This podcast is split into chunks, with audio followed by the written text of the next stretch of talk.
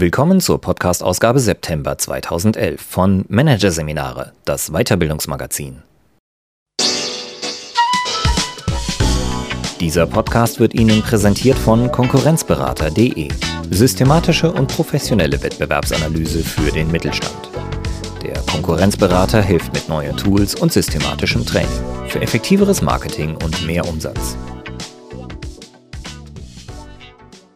Weitere Podcasts aus der aktuellen Ausgabe behandeln die Themen Führen im Wandel, wenn keiner mitmacht und Social Media Kompetenz, Manager im Mitmachweb. Doch zunächst Das Burnout-System, wenn Unternehmen krank machen, von Silvia Lipkowski.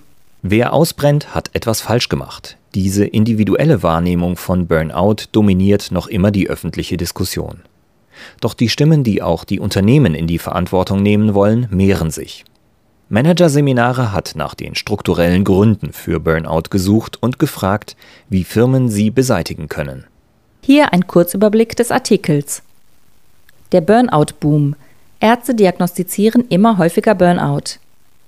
Kollateralschaden Burnout. Warum das System mit dem Syndrom so gut lebt. Fehltage und Fehlleistungen. Was der Burnout-Boom die Wirtschaft kostet. Nicht jeder ist Mutter Teresa.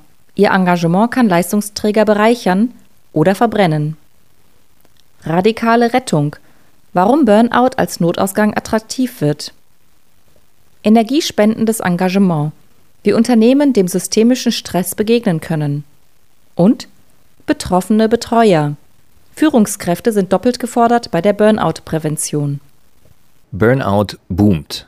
In den Medien, in Bürogesprächen, in der Wellness- und Beraterbranche und auch bei Ärzten.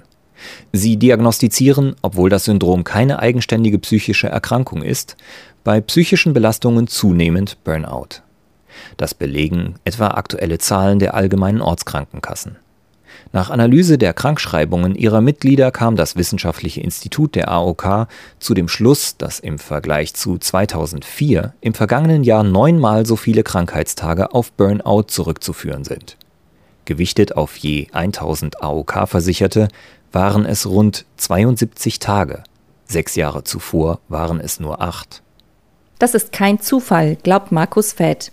Wir brauchen den Burnout, ist der Psychologe und Coach überzeugt, der soeben ein Buch zum strukturellen Burnout vorgelegt hat. Seiner Ansicht nach ist der totale Zusammenbruch ein grundlegender Bestandteil unserer Leistungsgesellschaft. In einem System, in dem sich alle nur über ihre Arbeit definieren und dem Erfolg hinterherhecheln, sind immer mehr Menschen bereit, sich in ihrem Job völlig zu verausgaben, bis sie sich schließlich im Burnout als Held für die Firma opfern.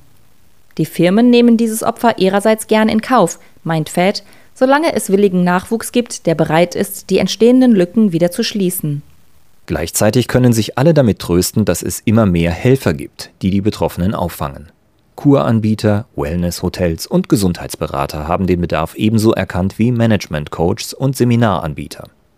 Sie alle reagieren mit immer ausgefeilteren Angeboten. Denn der Markt ist groß. Und alle sind dankbar, wenn die Betroffenen gut versorgt sind. Doch das ist zu kurz gedacht. Der Schaden, der durch Burnout entsteht, ist immens.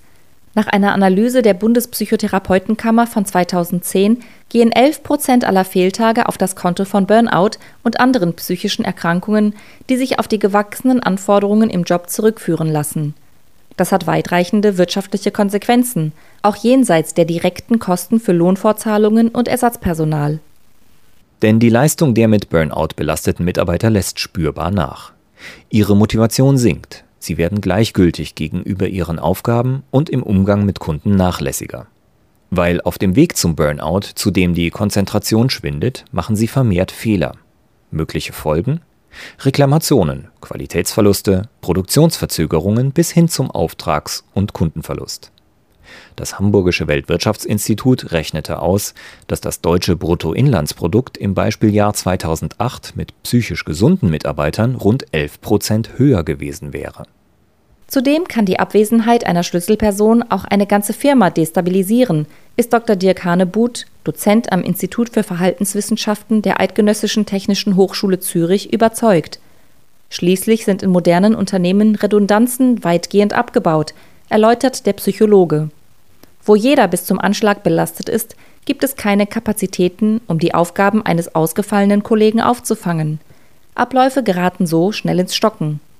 Zudem liegt oft unersetzbares Know-how im Krankenbett, so Hanebut. Tatsächlich sind es oft Schlüsselpersonen, die zusammenbrechen.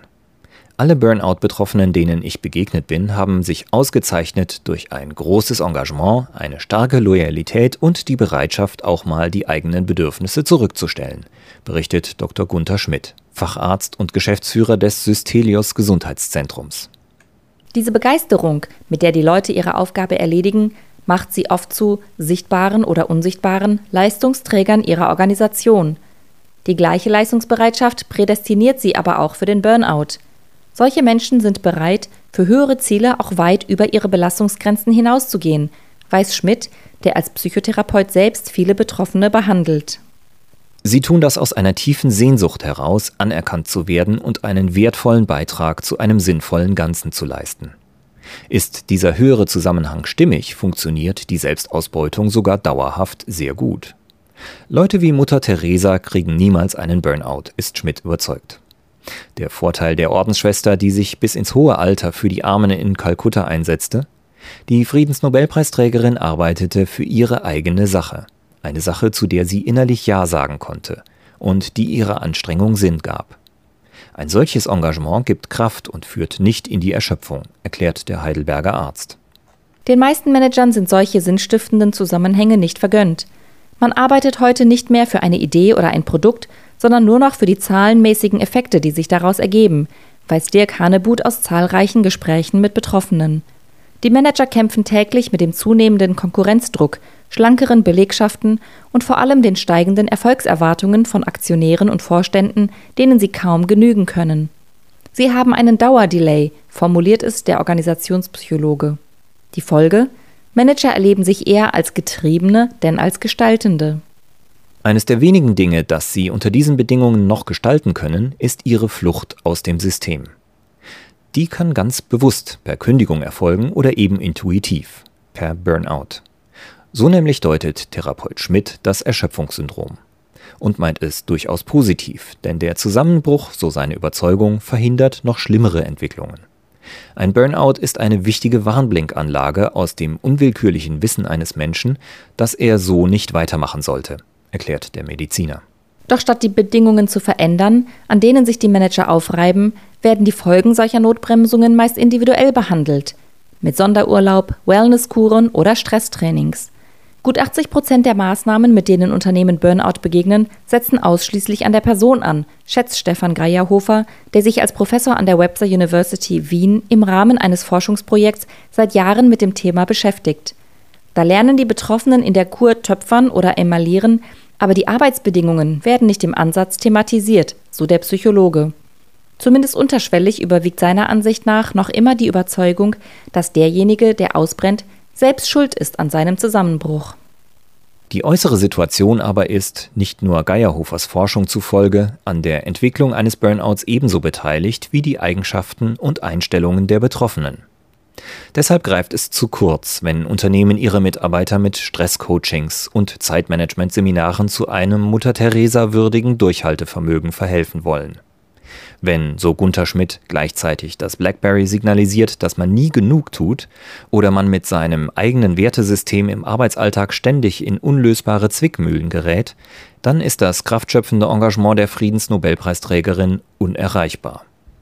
Genau solche Faktoren aber können Unternehmen tatsächlich optimieren und sich so dem Burnout-Boom entgegenstellen, ist Dr. Christina Maslak überzeugt. Stress entsteht ja nicht in einem Vakuum. Die amerikanische Burnout-Koryphäe rät Unternehmen deshalb seit fast 15 Jahren dazu, nicht den Mitarbeiter selbst, sondern sein Verhältnis zu seinem Job zu optimieren und damit sein Engagement zu pflegen. Für die Psychologin von der kalifornischen Berkeley-Universität ist das richtige Job Engagement das positive Gegengewicht zu Burnout. Wer es fördert, senkt die Gefahr psychischer Zusammenbrüche im eigenen Betrieb signifikant, so ihre Erkenntnis. Fördern lässt sich dieses gesunde Engagement Maslaks Erkenntnissen nach über sechs Faktoren. Arbeitsbelastung? Ist die Arbeit in der vorgegebenen Zeit zu schaffen? Gibt es eine Überlastung oder Unterforderung? Einfluss und Kontrolle? Wie sehr kann ein Mitarbeiter Einfluss auf seine Aufgaben nehmen? Wie selbstbestimmt kann er seinen Arbeitsbereich gestalten? Belohnung und Anerkennung? Gibt es ein positives Feedback oder Erfolgserlebnisse? Wird die Leistung eines Mitarbeiters anerkannt? Wird gelobt? Gemeinschaft. Ist die Stimmung im Team gut? Gehen die Kollegen respektvoll miteinander um? Fairness? Sind die Rahmenbedingungen transparent? Ist die Arbeit fair verteilt? Werden Unternehmensentscheidungen als gerecht empfunden? Werte. Sind die Werte, die eine Organisation prägen, vereinbar mit denen des Mitarbeiters? Werden die Werte, die vom Unternehmen propagiert werden, intern auch tatsächlich gelebt? In welchen Bereichen der Handlungsbedarf am dringendsten ist, lässt sich messen. Etwa mit dem von Maslikes Kollegen Prof. Dr. Michael Leiter entwickelten Fragebogen Areas of Work-Life Survey, kurz AWLS, der das klassische Maslike Burnout Inventory heute häufig ergänzt. Der Fragebogen klopft die sechs Faktoren ab und setzt die Ergebnisse in Verhältnis zu bisher erhobenen Normwerten. Abweichungen signalisieren, was das Wohlbefinden der Mitarbeiter beeinträchtigen könnte. Das können ganz banale Dinge sein, berichtet Stefan Geierhofer, der AWLS ins Deutsche übertragen hat. Etwa eine ungerechte Arbeitsaufteilung. Wenn ein Team deutlich mehr belastet ist als ein anderes, stellt das für alle ein Fairnessproblem dar. Oder der Firmenclaim, der Mensch steht im Mittelpunkt. Wenn das betreffende Krankenhaus das eigene Personal mit Überstunden und Doppelschichten verschleißt, fühlen sich die Mitarbeiter schnell vor den Kopf gestoßen. So etwas generiert empfindliche Wertekonflikte, erklärt der Wiener Psychologe, und kann Mitarbeiter dadurch in den Burnout treiben. Das Top-Management übernimmt bei der systematischen Bekämpfung von Burnout folglich eine entscheidende Rolle. Die Unternehmensführung wählt nicht nur passende oder unpassende Claims aus, sondern verantwortet auch die Arbeitsorganisation, verabschiedet Leitbilder, definiert die Erwartungen an ihre Mitarbeiter und prägt die Unternehmenskultur durch ihr Vorbild spürbar. Faktoren also, die maßgeblich beeinflussen, ob ein Mitarbeiter zu seinem Job innerlich Ja sagen kann. Im täglichen Umgang mit den Mitarbeitern aber sind vor allem die unteren Führungsebenen gefordert. Sie sind verantwortlich für die Arbeitsbedingungen ihrer Mitarbeiter und besitzen ihnen gegenüber eine besondere Fürsorgepflicht, stellt Sascha Amutat, Leiter Forschung und Themen bei der Deutschen Gesellschaft für Personalführung fest. So müssen sie beispielsweise einen optimalen Aufgabenzuschnitt gewährleisten. Die Führungskräfte sind es schließlich, die die Arbeitsbelastungen im Team verteilen. Und sie sind auch diejenigen, die ihre gewissenhaften Leistungsträger, sei es aus Bequemlichkeit oder aus eigener Überforderung, mit immer mehr Aufgaben belohnen, bis nichts mehr geht. So etwas passiert nicht im Top-Management. Das veranlasst der direkte Vorgesetzte, warnt Geierhofer. Ihre Einflussmöglichkeiten beschränken sich jedoch nicht aufs Organisatorische, so die Ergebnisse der Langzeitstudie, die Dirk Hanebuth mit seiner Schweizer Firma Science Transfer und der Bertelsmann Stiftung Mitte 2010 vorgelegt hat. Wenn Führungskräfte ihre Mitarbeiter bei der Arbeit sozial unterstützen, ihnen also praktische Hilfe, Motivation und emotionalen Beistand anbieten, sinkt das Burnout-Risiko in ihrem Unternehmen erheblich. Im Umgang mit ihrem Team können Vorgesetzte Unglaubliches bewirken – ist der Verhaltenswissenschaftler überzeugt. Damit sind die Führungskräfte doppelt vom Burnout betroffen. Nicht nur sind sie selbst gefährdet, sie müssen auch die Gefährdung ihrer Mitarbeiter im Blick behalten und gegebenenfalls thematisieren. Dieser Anspruch ist im Alltagsstress eine Zusatzbelastung. Er birgt zudem ein handfestes Risiko für die Manager zwischen den Fronten.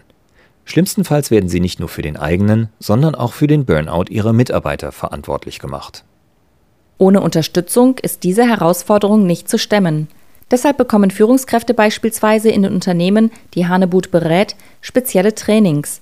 Darin lernen sie, richtig zu loben und regelmäßig mit ihren Mitarbeitern zu sprechen, um auch über private Belastungen, ein neues Baby, eine Scheidung, ein pflegebedürftiger Angehöriger informiert zu sein. Sein Kollege Fed rät zu Coachings, in denen Manager ihre Führungspersönlichkeit entwickeln können. Schulungen alleine aber reichen nicht aus. Denn die Präventionsbemühungen der Führungskräfte können nur fruchten, wenn auch die strukturellen Bedingungen stimmen. Das heißt, die Unternehmensleitung muss gewährleisten, dass Prozessabläufe sinnvoll gestaltet, Leistungserwartungen realistisch und die Arbeitsatmosphäre gut sind. Das funktioniert zum einen, indem die Chefs mit gutem Beispiel und anständiger Führungskultur vorangehen. Zum anderen hilft es aber auch, wenn das Topmanagement den Führungskräften mehr Gestaltungsfreiheit zugesteht, Nur dann können Manager auch mal den Mut haben, nach dem Sinn von Aufgaben und Strukturen zu fragen und daraus Konsequenzen zu ziehen, wie Markus Fäth es fordert. Also konkret, zweifelhafte Projekte auf Eis legen, überflüssige Meetings streichen oder auch nur Pausen verordnen, einen E-Mail-freien Tag etwa oder regelmäßige Auszeiten fürs Gehirn. Schon mit solchen kleinen Maßnahmen lässt sich nämlich die Tretmühle, die in den strukturellen Burnout führt, verändern, ist Fate überzeugt. Denn sie helfen, die allgegenwärtige Überforderung, die durch die Entgrenzung der Arbeit, durch Multitasking und eine nicht abreißende Informationsflut entsteht, auf ein menschlicheres Maß herunterzuregeln. Das heißt aber nicht, dass der Einzelne sich entspannt zurücklehnen und jegliche Verantwortung für den Burnout an sein Unternehmen abgeben kann. Ihm bleibt nach wie vor das zu tun, was die wohl wichtigste Aufgabe bei der Burnout-Prävention ist. Er muss sich selbst eingestehen, dass es unmenschlich ist, permanent Höchstleistungen zu erbringen. Oder, wie Gunther Schmidt es formuliert, das Ziel ist, die eigene Endlichkeit achtungsvoll zu akzeptieren.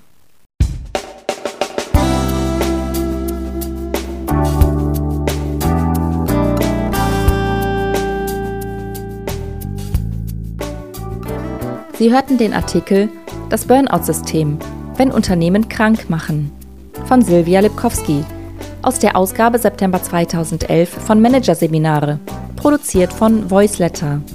Weitere Podcasts aus der aktuellen Ausgabe behandeln die Themen Führen im Wandel, wenn keiner mitmacht und Social Media Kompetenz, Manager im Mitmachweb. Weitere interessante Inhalte finden Sie auf der Homepage unter managerseminare.de und im Newsblog unter managerseminare.de/blog.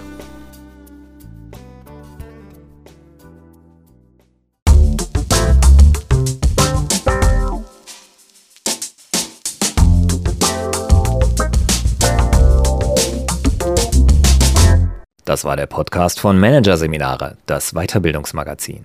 Ausgabe September 2011. Dieser Podcast wird Ihnen präsentiert von www.konkurrenzberater.de. Konkurrenzanalyse als Navigationssystem für den Wettbewerb.